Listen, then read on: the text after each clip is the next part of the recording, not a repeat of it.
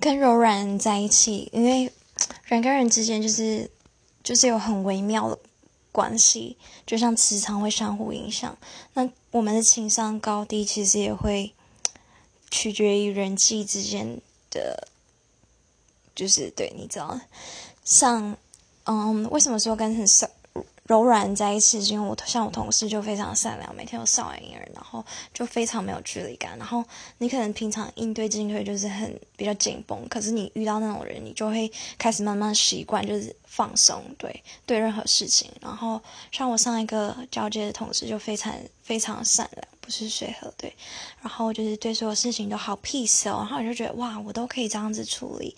然后像我就是温柔跟。小朋友听话不可能并存的，所以我还是会凶他们、骂他们做错事的时候。